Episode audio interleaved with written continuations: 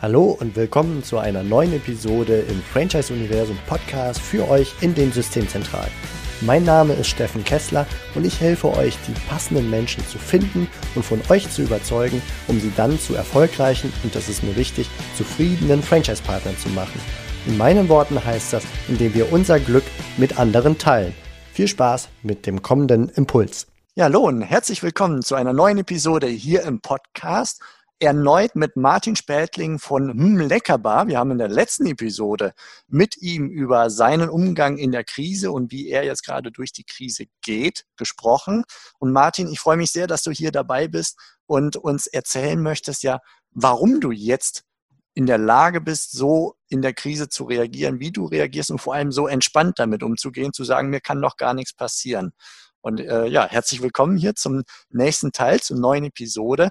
Ich freue mich gleich über die Einblicke mit dir, mit Insolvenzerfahrungen und ja, der Lockerheit, mit der du schon damals die ganze Sache angegangen bist.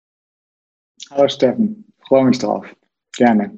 Lass uns doch direkt einsteigen. Also wir haben eben festgestellt in der Episode äh, vorher, dass du diese Krise als Chance siehst und nicht als Bedrohung und dass du sehr, sehr angstfrei schon vom ersten Tag an mit deiner Frau in diese Krise gestartet bist.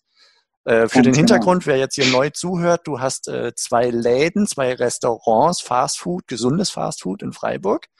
Einen mit meiner Frau zusammen, ne? wir machen das zu, zu, genau, zusammen. Zu ne? zweit mit ein paar Mitarbeitern noch dabei. Mhm. Ja. Äh, in Freiburg. Einen musstest du jetzt in der Krise schließen, weil da auch wenig Publikumsverkehr jetzt in dieser Zeit war, während der andere noch ein bisschen mehr aufwies. Und dort hast du dein Sortiment reduziert und verkaufst an der Tür Gläschen, Chili con Carne, Suppen und ähnliches, die äh, sowohl jetzt sofort quasi gegessen werden können, als auch äh, ein paar Wochen haltbar sind im Kühlschrank. Mhm. Und du hast einen Bus reaktiviert, den du äh, aus Zeitgründen hast einschlafen lassen mit deiner Frau zusammen, ähm, um vor Supermärkten und Bäckereien zu äh, deine Suppen und deinen Chili con Carne anzubieten. Und das läuft soweit auch gut äh, während der Krise. Und insgesamt siehst du das Ganze eher als Chance und warst, wie schon eben gesagt, vom ersten Moment an angstfrei. Und mhm. da würde ich gerne mit dir einsteigen. Wie kommt das? Welchen Rucksack hast du mit in diese Krise mit äh, reingebracht und kannst dich da jetzt aus dem Rucksack äh, im positiven Sinne bedienen? Ja, äh, der Ursprungsrucksack muss, glaube ich, meiner Familie gewesen sein, meine Ursprungsfamilie, die mich so erzogen haben. Äh, dass es so ist, nehme ich mal stark an, weil ähm, ich habe mir nicht irgendwie gesagt, so jetzt bin ich angstfrei, ich war es einfach. Und ähm, ich habe es auch in der ersten Episode schon gesagt, ich hab, bin nicht jemand, der irgendwie ähm, ja, also Panik schnell hat und der auch richtig Glück gehabt hat im Leben bis jetzt, sage ich mal so, ähm, keine schlimmen Sachen erlebt hat, äh, wie Krieg, Trennung, Verlust, Tod, irgendwie solche Sachen, äh, bin ich zum Glück von verschont geblieben. Und es das heißt, ist auch nicht so, dass ich nie irgendwie Angst habe oder sowas. Also das, äh, äh, das ist auch nicht so. Aber grundsätzlich bin ich jemand, der ähm, nach vorne guckt, der sich nicht einschüchtern lässt und der auch nicht panisch wird. Weil ich glaube einfach, dass ähm, da kommt man nicht weiter, da, da blockiert man sich selber und das äh, ist der falsche Weg irgendwie. Aber das ist nicht von mir gemacht, das ist nicht intellektuell gedacht, so jetzt muss ich mal angstfrei sein, haha, jetzt bin ich mir angstfrei sondern es war so in mir drin. Und du hast es auch glaub, nicht so, trainiert im Vorfeld, so Persönlichkeitstraining nee, oder ähnliches? Nee, ich habe es nicht trainiert, nee, genau, ich habe es nicht trainiert. Und ähm, ich habe es, also wo ich eine gute Erfahrung gemacht habe von der angstfreien äh, Geschichte, ist, ähm, worüber wir heute sprechen wollen, war vor 20 Jahren, ungefähr 1997. Ähm, da hatte ich einen äh, kleinen Laden in Freiburg und habe hochwertige Lederjacken Maß angefertigt gemacht. Es lief ziemlich gut und ich wollte das mit einem Freund vergrößern. Und wir haben dann so eine Halle angemietet, haben einen Kredit aufgenommen, der sollte verkaufen, ich wollte produzieren und das ist voll in die Hosen gegangen. Und ähm, ja, er konnte nicht äh, verkaufen. Der war Verkäufer in einem, in einem so einem Exquisitladen und war, konnte da gut verkaufen, wenn die, wenn die Leute auf ihn zukamen, aber so als No-Name in so Edelboutiquen gehen, ging irgendwie nicht. Dann ging das ein Jahr und wir waren pleite, wir hatten jeden, jeder 100.000 D-Mark, war es also noch Schulden. Und ähm, wir haben dann Insolvenz angemeldet und meine Frau und ich, wir hatten drei Kinder, waren dann äh, auch äh, in der Sozialhilfe. Also Insolvenz nicht nur äh, Insolvenz des Unternehmens, der GmbH oder ähnliches, sondern volle Privatinsolvenz, sieben volle Jahre Mittel enger schnallen und sowas damit verbunden. Ganz genau, so, so, so heißt es ja dann erstmal. Und ähm, auch wir waren damals relativ locker und haben gesagt, hey, ähm, was soll's? Also ich meine, wie, wenn, wenn du in Indien lebst oder sowas oder selbst in den USA ist das richtig hart, wenn du keinen Job mehr hast, dann kannst du echt verhungern, dann musst du betteln gehen. Aber hier in Deutschland ist wirklich alles safe. Da können wir uns super glücklich schätzen. Hier wir, werden wir immer eine Wohnung haben, werden immer was zu essen haben und wenn wir dann gesund sind, ist alles toll. Ne? Also zumindest mal 95 Prozent oder 90 Prozent und ähm, wirklich Angst muss man nicht haben und ähm, das ist, glaube ich, äh, auch die Grundvoraussetzung für, für neues Denken, für wie können wir weitermachen. Wenn du angstbesessen in deiner Ecke sitzt, äh, äh, dann hast du den Kopf nicht frei für zu gucken, wie geht's weiter. Und ich war total froh, dass auch meine Frau äh, so gedacht hat und dass wir beide da sehr entspannt waren. Wenn, wenn du zusammen mit jemandem bist äh, und der andere hat dann aber die Panik oder denkt ganz anders, dann funktioniert es auch nicht. Das heißt, wir hatten einfach auch Glück, dass wir beide irgendwie so äh, daran geglaubt haben, dass es irgendwie gut ist. Und wir hatten eine ganz äh, entspannte Zeit und haben uns nicht klein gefühlt. Ich, äh, ich habe mich nie in der Zeit irgendwie, oh, jetzt, ich armer Tropf, Sozialhilfe oder so. Oh, ich muss aussteigen, sorry. Ähm, äh, ich armer Tropf, ich habe Sozialhilfe. Ähm, wie fürchterlich, äh, jetzt muss ich mich aber schämen oder sowas. Ne? Ich habe gedacht, hey, ich war jahrelang selbstständig, ich habe eingezahlt in dieses äh, Sozialsystem. Jetzt hat es mich halt erwischt und man muss auch sagen, äh, man macht immer Fehler. Wenn man was macht, macht man Fehler und Fehler gehören dazu. Äh, wenn du, wenn du als kleines Kind Fahrrad fahren lernst, musst du auf die Fresse fliegen, um die Balance zu finden. Das geht gar nicht anders. Du kannst nicht fehlerfrei. Wenn du fehlerfrei durchs Leben gehen willst, dann kannst du nichts reißen. Dann bist du nur, um zu gucken, dass alles irgendwie, weißt du, dann bist du nicht, da kannst du nicht ein Business aufmachen. Das geht einfach gar nicht. Dann bist, dann bist du von vornherein schon, bist du von vornherein schon Angst getrieben. Ne? Mhm. Und ähm, ja, vielleicht ist das auch so ein Beziehung. Ich komme jetzt gerade drauf, vielleicht ist auch wirklich das so ein Erziehungsding ich bin ja in den 60ern groß geworden. Da hat man die Kinder einfach laufen lassen. Ich war vier, fünf Jahre alt. Da bin ich in den Sommerferien morgens aus dem Haus und abends wiedergekommen. Und ähm, unsere Eltern haben sich überhaupt keine Sorgen gemacht. Und heute drehen die Eltern durch, wenn die Kinder mal eine halbe Stunde nicht äh, da unten auf der Terrasse zu sehen sind. So, ne? Und ich glaube, das hat so ein Grund, äh, so ein Grundgefühl gegeben, dass das irgendwie alles gut ist und dass man schon selber irgendwie rocken kann. So. Ich glaube, daher mhm. Okay, also du bist damals in die Insolvenz gerutscht mit deiner Frau zusammen, Privatinsolvenz. Der Ausblick wäre typischerweise gewesen, sieben Jahre Gürtel enger schnallen, weil alles, mhm. was man zu viel in Anführungsstrichen verdient, äh, muss man dann wieder zur Tilgung der, der Schulden ähm, an die Gläubiger zurückbezahlen. Genau. Aber, und da sagtest du, diese Angstfreiheit und die Fähigkeit, frei zu denken in dem Moment hat dir dabei extrem geholfen, dass du ein Jahr später die Schulden los warst und in der Lage warst, eine, äh, eine Eigentumswohnung zu kaufen. Wenn auch nicht genau. komplett abzubezahlen, aber mhm. sie überhaupt zu erhalten und einen Kredit genau. dafür zu erhalten. Mhm. Was war dieses Freidenken dabei? Ja, ähm, das freie Denken hat im Prinzip hat erstmal dazu geführt, dass solche Ideen kamen irgendwie. Ich habe äh, damals gedacht, okay, ähm, ich habe die Bank, ich habe ein paar Lieferanten, die ich bedienen muss und ähm, habe dann geguckt, dass ich mit möglichst wenig Leuten in die Insolvenz gehe, mit möglichst wenig Firmen. Habe dann, als ich merkte, das wird jetzt eng, äh, mit unseren Lieferanten Deals gemacht. Ich habe gesagt, hier, ich kann das die letzte Rechnung nicht mehr bezahlen, aber ich kann euch Lederjacken dafür geben, die liegen hier noch oder Reste von Ledern oder was auch immer, so dass ich im Prinzip am Ende nur noch die Bank hatte, mit denen ich, mit dem ich ähm, in, in der Insolvenzverhandlung war sozusagen. Und ähm, weil wenn du dann mit 30 Leuten rummachst, das ist dann total ätzend irgendwie.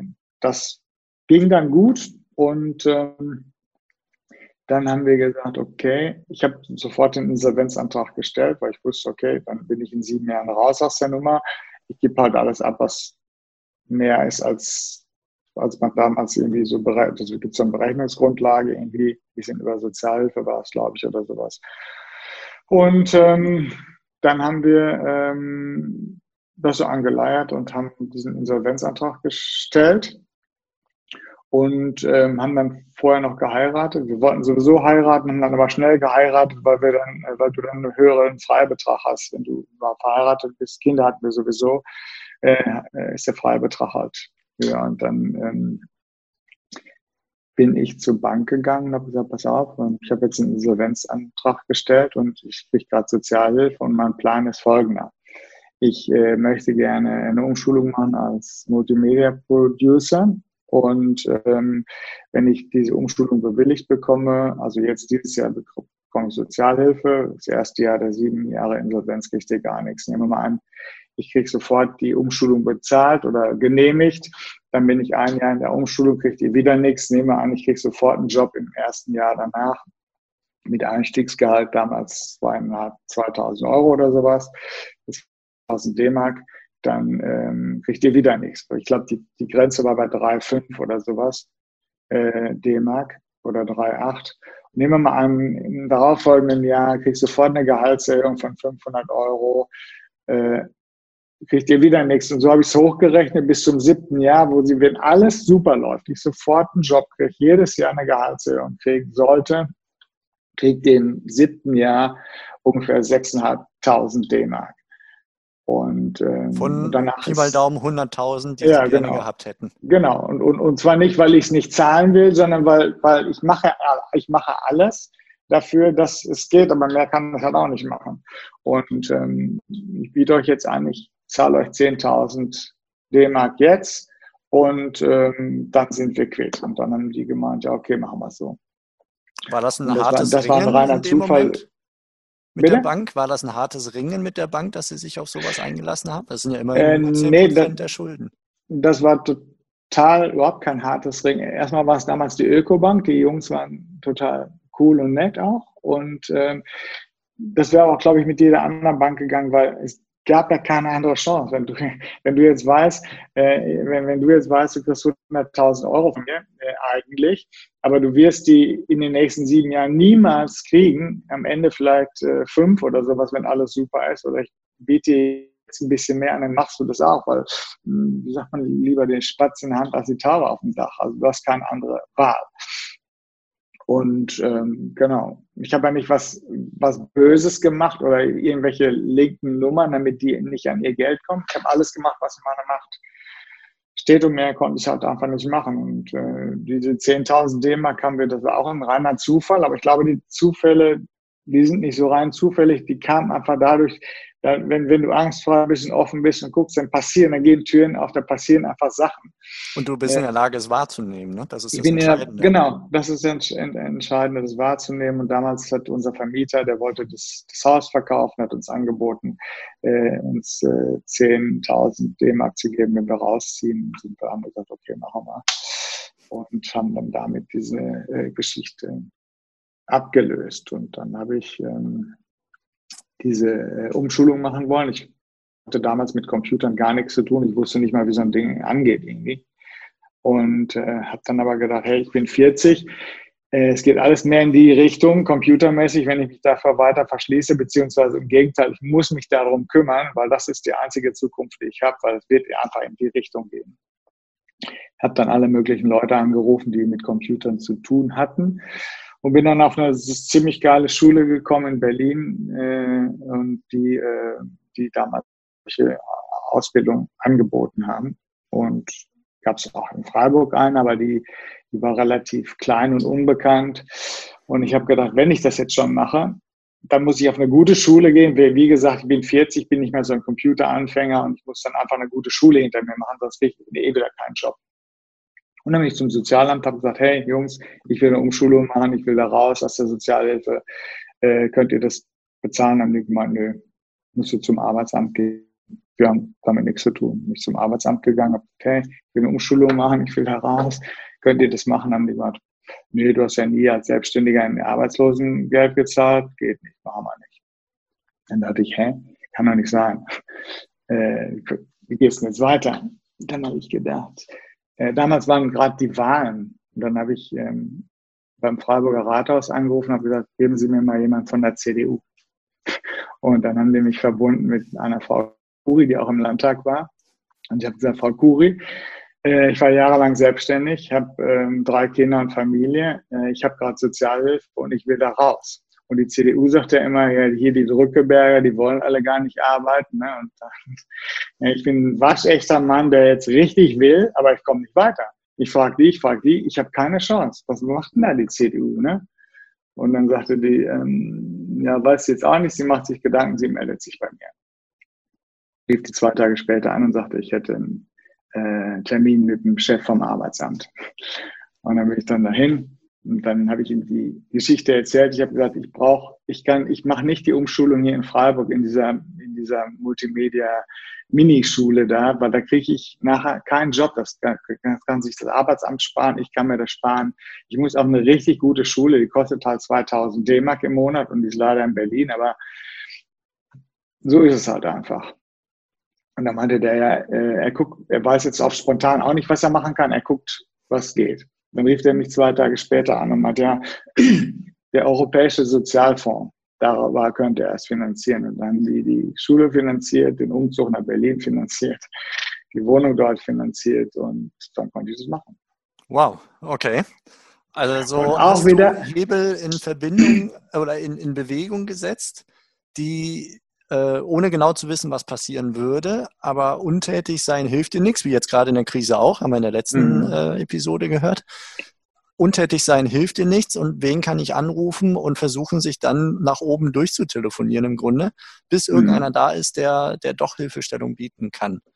Ja, ganz, wie, ganz genau. Wie sicher warst du dir denn, dass das erfolgreich sein würde? Oder gar nicht. Einfach nur ein gar nicht, ne? Ich war überhaupt gar nicht sicher. Es ist einfach nur ein Probieren gewesen äh, wie ich eben schon sagte, wenn du, wenn du, wenn du, wenn nicht in Angst erstarrst, dann machst du dir Gedanken wie, was, was geht denn jetzt? Wie kommst du da raus? Was kannst du machen? Und dann kommen, die Gedanken kommen mir einfach. Ne? Du hast ja nicht, ich überlege mir jetzt, äh, beim Arbeitsamt anzurufen, sondern der Gedanke kommt einfach.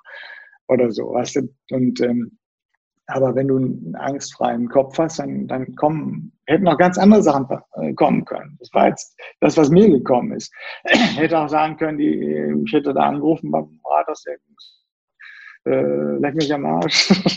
äh, du wählst ja immer die Grünen oder was weiß ich, von der CDU ist nichts so oder da ist gerade keiner da oder mir wäre der Gedanke gar nicht gekommen oder was auch immer, keine Ahnung.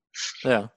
Okay, also ein, ein starkes Mindset, vielleicht aus deiner Familienrucksack-Historie äh, ja. mitgegeben ähm, und auf jeden Fall sehr inspirierend, finde ich, für Menschen, die darüber nachdenken, sich selbstständig zu machen auch oder mhm. auch Unternehmer, die jetzt gerade darüber nachdenken, wie kann ich denn mit dieser äh, dieser Krise jetzt umgehen, die eher sich gelähmt fühlen, zu sagen, mhm. also sich an dir gewissermaßen ein Beispiel zu nehmen und zu sagen, okay, was kann ich konkret tun, selbst wenn, wenn das Ergebnis ungewiss mhm. ist, aber sich nicht zu bewegen, also keine Entscheidung, ist auch eine Entscheidung, und zwar die denkbar schlechteste im Zweifelsfall. Und äh, dein Weg ging ja dann weiter, um es kurz zusammenzufassen, dass du äh, durch diesen Job, den du nach der Umschulung gekriegt hast, in der Lage warst, dann auch eine Eigentumswohnung zu kaufen und dann über die Jahre genau. abzubezahlen. Und irgendwann hast du dir überlegt, mit deiner Frau zusammen einen Gastronomiebetrieb, gesundes Fastfood in Freiburg zu eröffnen den du genau. jetzt seit zehn Jahren mit zwei Standorten betreibst und du bislang, falls nach der Krise nicht ihr sehr frei denkt und neue Optionen äh, tatsächlich angeht, ähm, in Richtung Franchise weiter ausbauen möchtest, mhm. Franchise-Nehmer gewinnen möchtest und im Zweifelsfall bundesweit Standorte aufbauen möchtest. Mhm. Genau. Wie das jetzt natürlich mit der Krise ist, weiß man nicht, in welche Richtung das geht. Da muss man jetzt abwarten. Ähm, genau. Martin, ich danke dir herzlich für diese inspirierenden Worte, diese beispielhaften Worte, die vielleicht den einen oder anderen insbesondere motivieren, doch ernsthafter über die Existenzgründung, die Selbstständigkeit nachzudenken, weil selbst die, die vermeintlich schlimmsten Sachen möglicherweise gar nicht so schlimm sind, wenn man selber denn in der Lage ist, dann auch noch frei zu denken. Das ist vielleicht das, was man am ehesten vielleicht vorher hinterfragen sollte, oder? Äh, ist man der Typ dafür, der das aushalten kann? Das ist, glaube ich, ganz, ganz wichtig, was du da gerade sagst, dass man sich überlegen muss, ähm, packe ich das. Aber ich glaube, dass Leute, die darüber nachdenken, sich selbstständig zu machen, schon, schon, schon auf dem richtigen Weg sind. Weil, sag ich mal, Leute, die Angst haben, die machen sich, die, die, denen kommt gar nicht mehr die Idee, sich selbstständig zu machen. Wenn du, wenn du im Kopf hast, ja, ich möchte mich selbstständig machen, dann hast du schon eine gewisse Bereitschaft, Risiko einzugehen. Dann bist du nicht mehr ganz komplett äh, verangstet oder sowas. Ne? Dann bist du schon ein bisschen frei im Kopf. Und die Leute, die ähm, sich selbstständig machen möchten oder die Leute, die sich selbstständig gemacht haben und jetzt in der Krise Panik haben, da kann ich nur sagen, versucht es einfach cool zu bleiben. Zu gucken, was geht, keine Angst zu haben, nach vorne zu schauen, weil Angst hilft ja auch gar nicht wenn ich jetzt, ich, ich könnte auch denken, hey, nächste Woche werde ich vom Auto überfahren oder ich könnte Hirntumor haben, könnte ich alles haben. Selbst wenn ich jetzt die Diagnose hätte, Tumor oder sowas, ähm, dann sollte ich doch versuchen, nicht daran zu denken, hey, in sechs Wochen sterbe ich, weil ich könnte ja auch nicht sterben. Und wenn ich dann sterbe, dann ist an dem Tag früh genug dann Angst zu kriegen. Das hört sich so leicht an, aber äh, ist, wenn ich im Vorfeld es schaffe, angstfrei zu sein, dann ist super, weil den Moment zu genießen, ist das Fantastische, was du machen kannst. Wenn du in dem Moment, wo du gerade bist, lebst, dann ist alles in Ordnung. Und selbst wenn ich mir jetzt Angst machen würde im Vorfeld, vor Krebs, vor Pleite, vor was auch immer, hilft es ja in der Situation in der Zukunft nicht. Dadurch kriege ich halt nicht keinen Krebs oder dafür, äh, dadurch bin ich ja, werde ich ja nicht nicht pleite. Ganz im Gegenteil. Äh, ich kann dann noch die Zeit bis dahin einfach genießen und vielleicht passieren in der Zeit einfach Sachen, hey, wo du vorher nie darüber nachgedacht hast, wenn du sagst, hey, das ist doch cool, was jetzt passiert. Jetzt kann ich vielleicht das und das und das machen. Also da eine Offenheit für zu haben, ist super. Das sind wunderbare Schlussworte. Denen möchte ich gar nichts hinzufügen, außer ein ganz herzliches Dankeschön für diese inspirative Quelle, die du uns hier geboten hast. Und ich werde in den Show Notes hier noch äh, eure Kontaktdaten reinsetzen mhm. zu eurem äh, Unternehmensprofil, falls ein mhm. zukünftiger Selbstständiger bei euch mal anklopfen möchte.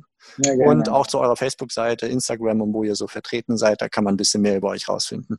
Sehr gerne. Steffen, vielen Dank. War sehr interessant, hat Spaß gemacht mit dir. Dank dir, hat mir auch Spaß gemacht. Macht es gut, alle zusammen. Bis bald und kommt ja. gut durch die Krise. Ciao. Gerne, du auch. Ciao. Das war's für heute von mir hier im Franchise-Universum Podcast. Ich freue mich, wenn für euch ein passender Impuls dabei war und wenn ja, dann leitet ihn gerne an eure Kollegen innerhalb der Systemzentrale weiter und ganz besonders empfehlt sehr gerne diesen Podcast an eure befreundeten Franchise-Geber und Franchise-Manager, denn es ist natürlich noch lang nicht jeder in der Podcast-Welt angekommen. Und sehr gerne hinterlasst mir eine nette Bewertung auf iTunes. Das hilft mir, diesen kleinen Nischen-Podcast für die Franchise-Wirtschaft leichter auffindbar zu machen. Ich wünsche euch eine gute Zeit, teilt euer Glück, euer Wissen, euren Erfolg mit eurem Franchise-Partner. In diesem Sinne macht es gut, bis zur nächsten Episode. Ciao.